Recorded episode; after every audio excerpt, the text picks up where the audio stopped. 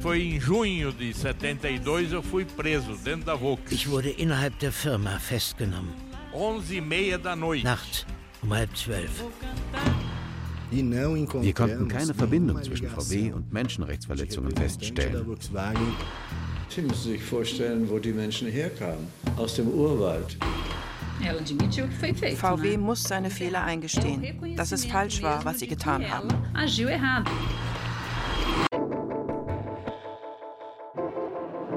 Komplizen? VW und die brasilianische Militärdiktatur. Eine Radio- und Podcast-Serie von Stefanie Dott und Thilo Guschas. Folge 3. Der Lagerkommandant Franz Stange. O senhor Stengel estava no Brasil já há sete anos trabalhando na indústria têxtil. Er war schon sieben Jahre in Brasilien und hatte in der Textilindustrie gearbeitet.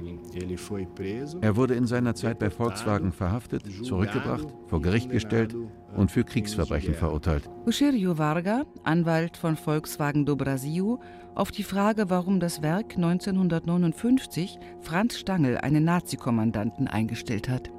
Franz Stangl war aus Deutschland geflohen und VW do Brasil stellte ihn ein. Kannte die Firma seine Vergangenheit? Alles deutet darauf hin, dass sie es nicht wusste. Er wohnte am Ende dieser Straße.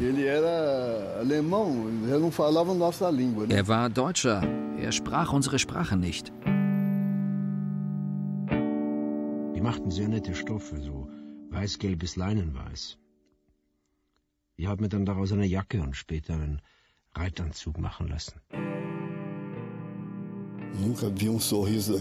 Ich habe ihn nie lachen sehen. Er war, wie nennt man das, Chefinspektor bei VW. Das Pferd war die beste Transportmöglichkeit. Ja, aber wie konnten Sie in diesem Aufzug in das Lager gehen? Er war immer adrett gekleidet. Wir hätten nicht gedacht, dass er so einer war. Ich habe es nicht geglaubt. Diesen ganzen Schmutz und diese Hitze. Ja, aber dem Ausladen dieser dem Tod bestimmten Menschen in einem weißen Reitanzug zuzusehen. Es war heiß.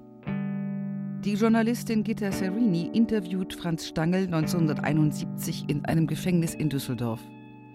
Sie befragt ihn zu seiner Zeit als Lagerkommandant in Treblinka.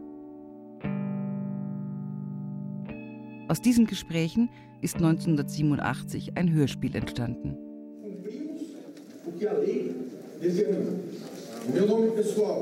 Brasilia, 10. Dezember 2014.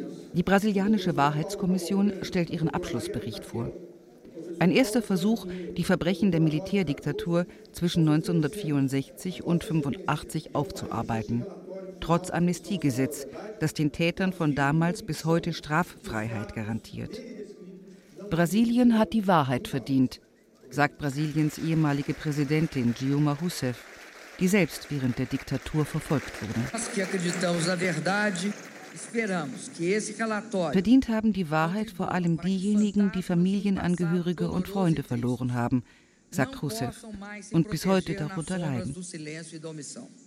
Die Wahrheitskommission behandelt auch die Verstrickung von Firmen in die Machenschaften der Militärdiktatur. Auf Seite 67 des Abschlussberichtes heißt es: Zum Fall Volkswagen do Brasil gibt es reichlich Dokumente, die die Zusammenarbeit der Firma mit den Organen der politischen Polizei belegen. Der Werkschutz der Firma habe die eigenen Mitarbeiter ausgespäht. Aufgebaut hätte dieses Überwachungssystem Franz Stangl, wie die Wahrheitskommission unter Berufung auf einen bekannten brasilianischen Journalisten schreibt.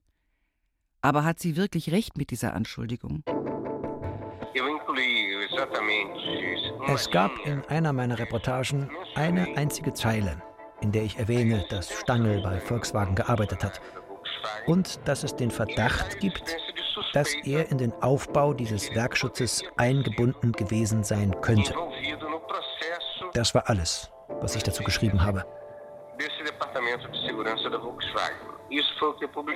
Es gibt keine Beweise, dass der ehemalige Lagerkommandant Franz Stangl den Werkschutz aufgebaut haben könnte.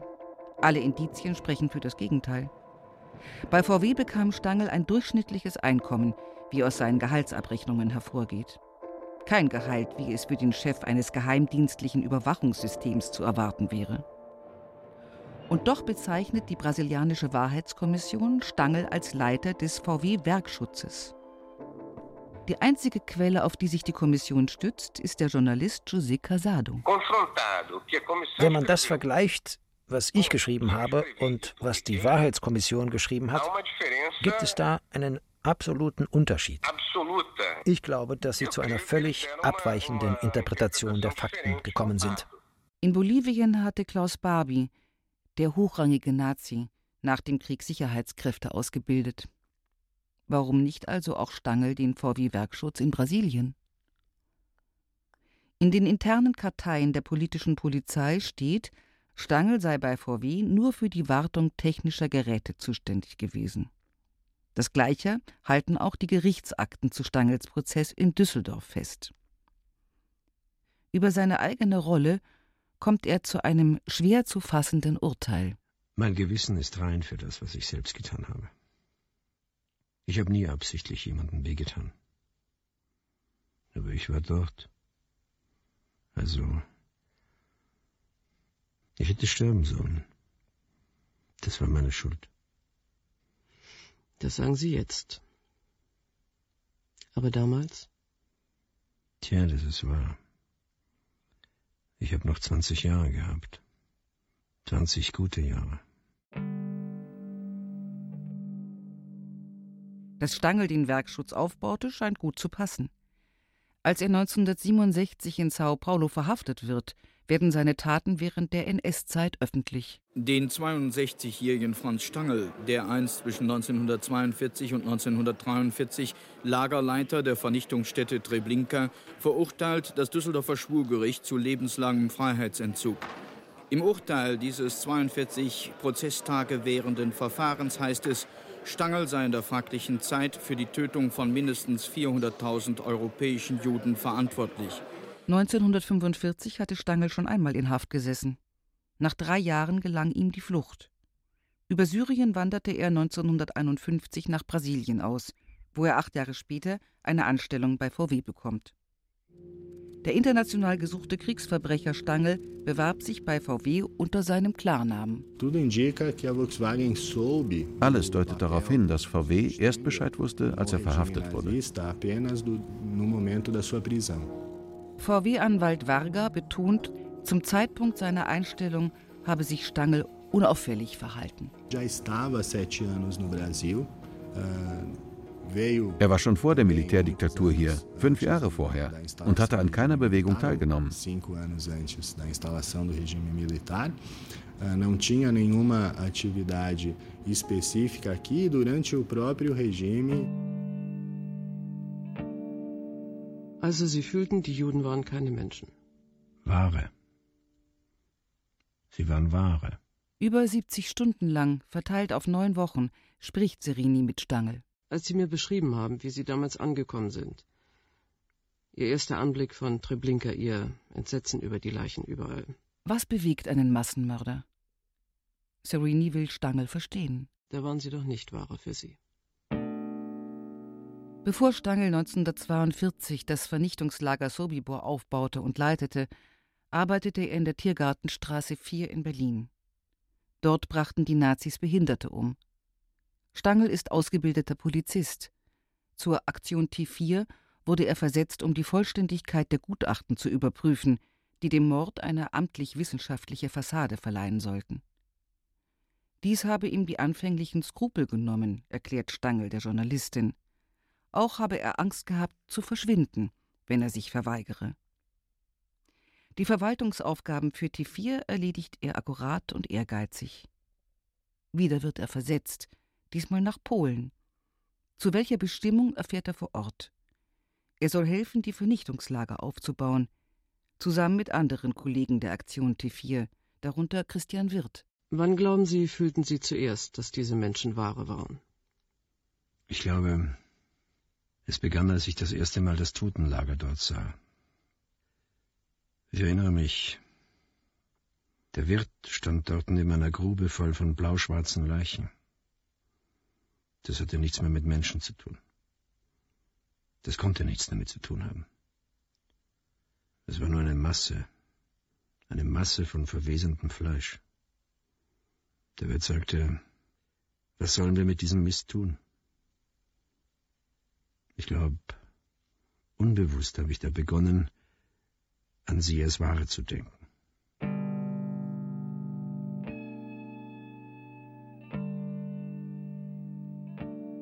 Okay. Okay. Also. Ich habe von Stangl erfahren, als ich eine Reportage über die Firmen, die Industrien im Großraum Sao Paulo geschrieben habe, äh, über die Zusammenarbeit der Firmen mit der Militärdiktatur. Der Journalist José Casado hat sich in Sao Paulo auf die Suche gemacht nach Spuren von Franz Stangels zweitem Leben nach der Flucht aus Europa. Ich suchte Personen, die mit ihm gearbeitet haben. Sie haben von seiner Art erzählt, mit der Außenwelt zu kommunizieren. Einige beschrieben ihn als grob, andere als autoritär.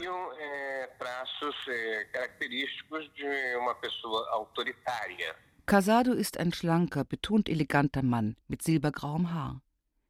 Ein renommierter Journalist der Tageszeitung U Globo, auf Deutsch Die Welt.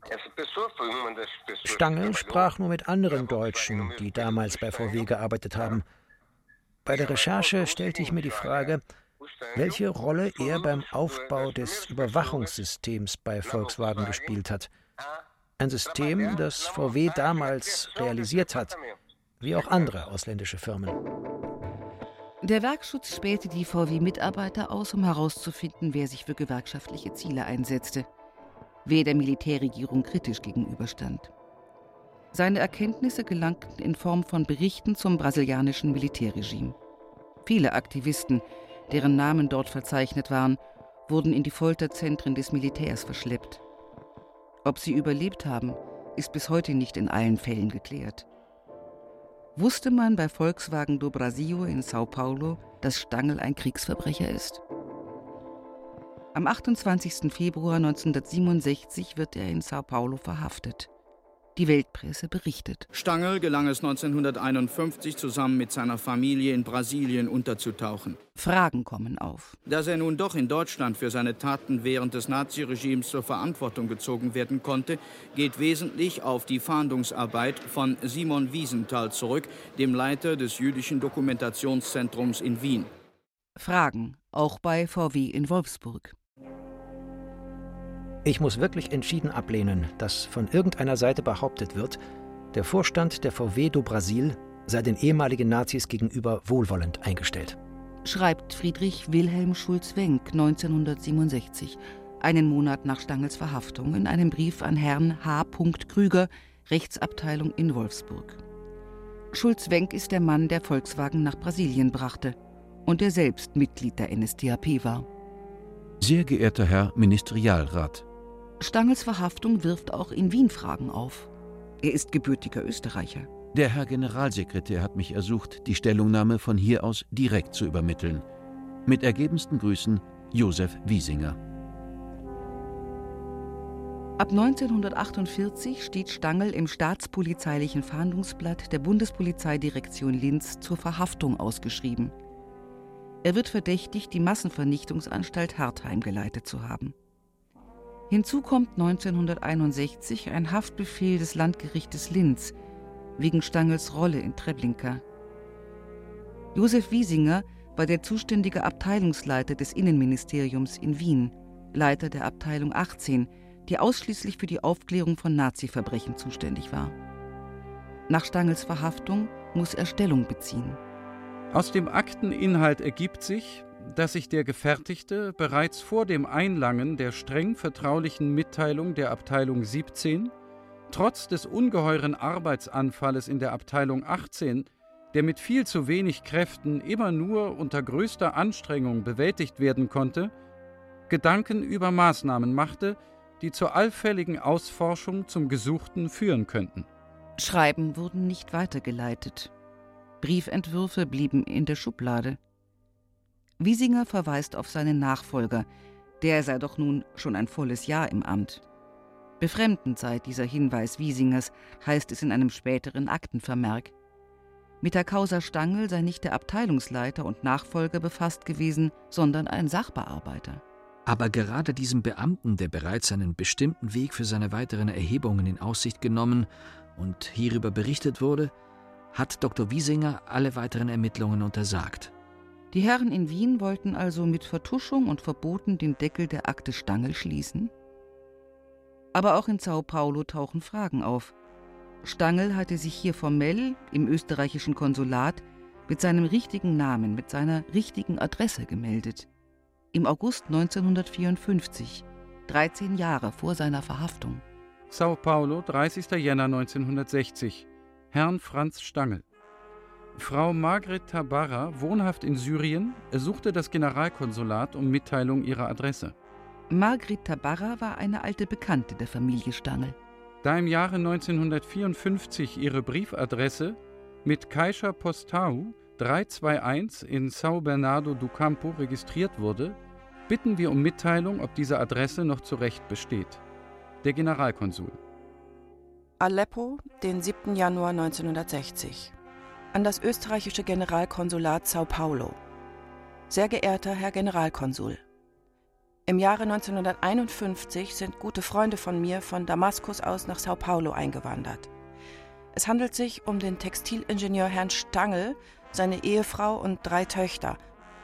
Ich wäre Ihnen zu großem Dank verpflichtet, wenn Sie mir die Adresse der Familie Stangl mitteilen könnten. Mit vorzüglicher Hochachtung, Margret Tabarra.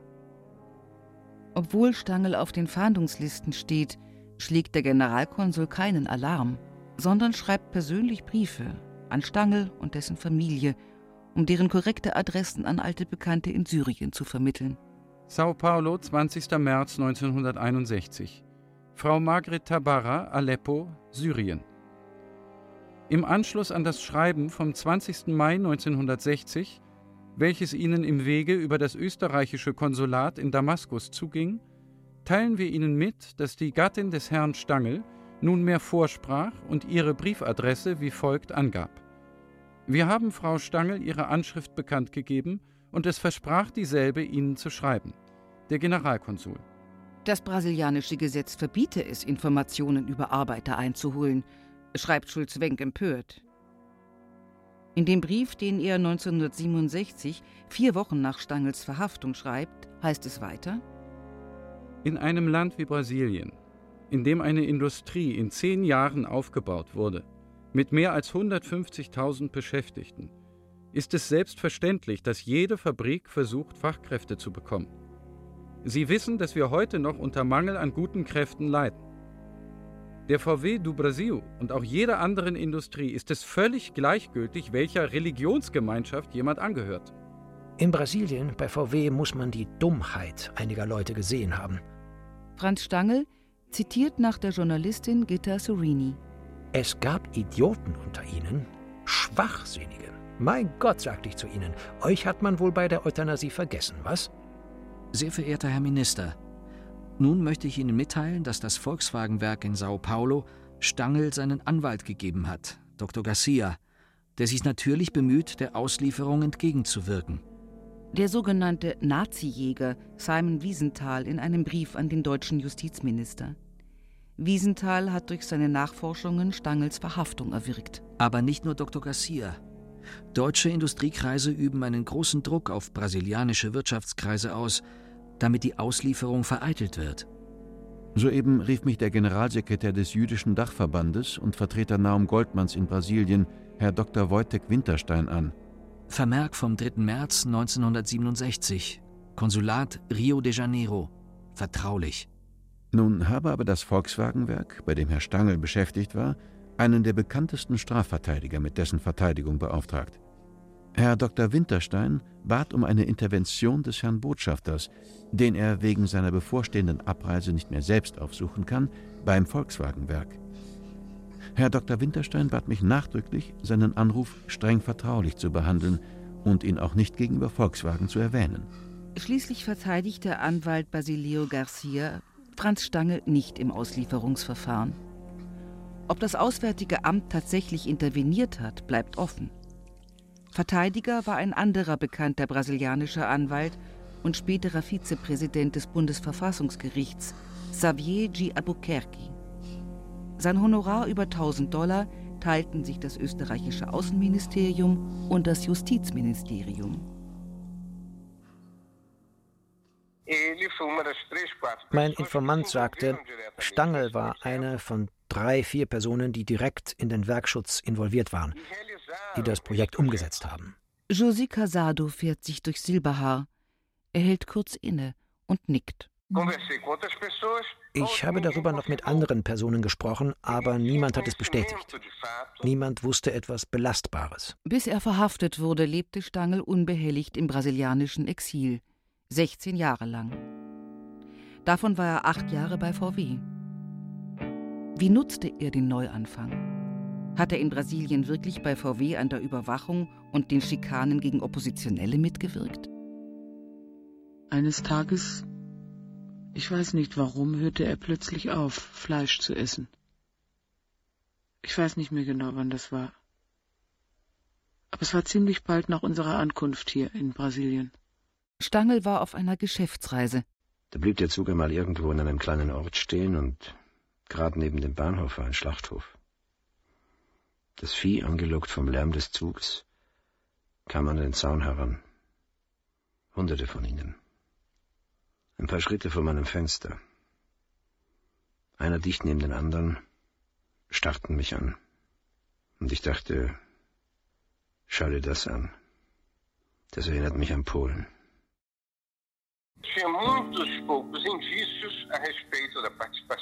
Am Ende hatte ich sehr wenige Indizien, was die Beteiligung von Stangl am Werkschutz angeht.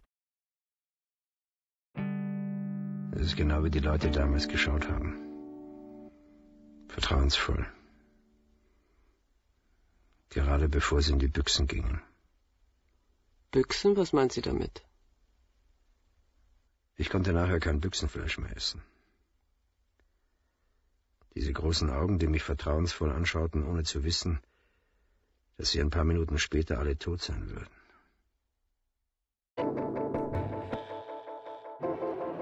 Nós éramos em 13 pessoas, 12 homens e uma mulher. Wir waren zwölf Männer und eine Frau. E. Wir wurden von der Polizei separiert, ich und die Frau. Sie haben uns mit dem Fuß auf den Kopf und gegen den Hals getreten. Das ging vier Stunden lang. Die Polizei hat uns verprügelt im Hof von VW. Fui monitorado sim. Por quê? Porque ich wurde überwacht. Warum?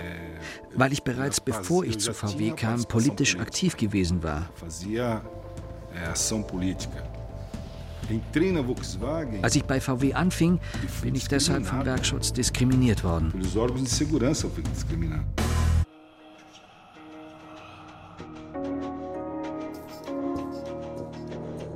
Komplizen? VW und die brasilianische Militärdiktatur. Eine Radio- und Podcast-Serie von Stefanie Dott und Thilo Guschas. Folge 3: Der Lagerkommandant Franz Stangl. In Folge 4: Hilferuf und Vertuschung. Es sprachen Lena Stolze, Wolf-Dietrich Sprenger, Thilo Werner, Katja Danowski, Achim Buch, Samuel Weiß und Sebastian Rudolph. Technische Realisation Tobias Falke und Sabine Kaufmann. Regie Alexander Schumacher. Redaktion Christiane Glas.